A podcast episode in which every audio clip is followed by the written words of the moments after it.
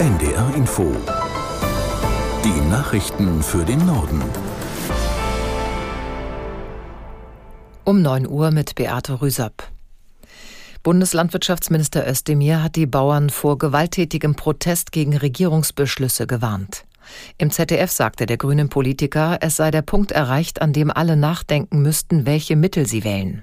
Wer jetzt glaubt, dass er die Politik erpressen kann, wer jetzt glaubt, mit Umsturzfantasien hier irgendwie Eindruck machen zu können, mhm. wird sehen, dass die Mehrheit unseres Landes und auch die Politik da sehr klar steht, wir sind nicht erpressbar.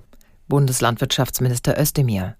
Teilnehmer von Bauernprotesten hatten Vizekanzler Habeck vor zwei Tagen daran gehindert, an der Nordseeküste eine Fähre zu verlassen. Dabei ging es offenbar um die teilweise zurückgenommenen Pläne für Streichungen bei Agrarsubventionen. Die FDP kommt am Vormittag in Stuttgart zu ihrem traditionellen Dreikönigstreffen zusammen. Hauptredner ist Parteichef Lindner, der in seiner Ansprache die Erwartungen der Liberalen an die Regierungsarbeit der Ampelkoalition im neuen Jahr formulieren dürfte. Eine Mitgliederbefragung war vor kurzem für den Verbleib in der Koalition ausgegangen, hatte aber das anhaltende Unbehagen von Teilen der Basis mit dem Regierungsbündnis dokumentiert.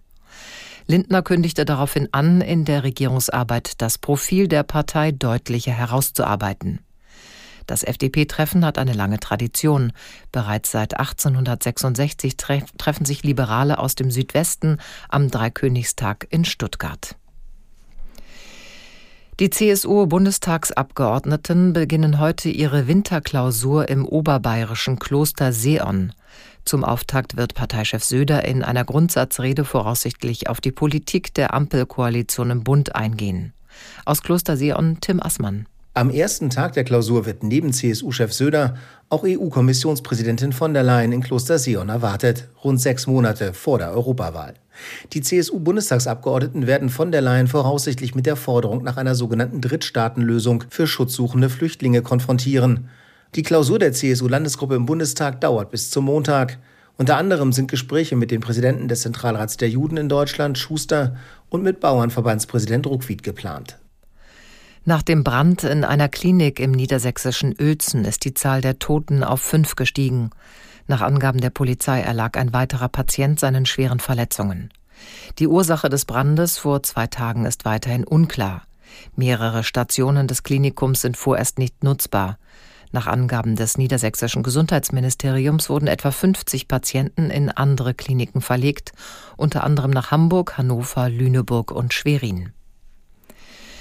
Im Schatten des Gaza-Kriegs haben jüdische Siedler mehrere Außenposten im besetzten Westjordanland errichtet.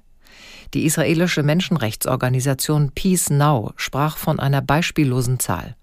Aus der NDR Nachrichtenredaktion Torben Müller. Laut Peace Now stellten die Siedler seit Ausbruch des Krieges neun nicht genehmigte Außenposten auf. Das sei die größte Zahl von Siedlungen, die seit dem Beginn der Errichtung von solchen Posten in den 90er Jahren innerhalb dreier Monate gebaut wurden. Die meisten davon bestehen nur aus ein paar Zelten und einer israelischen Flagge, wie es im Bericht heißt.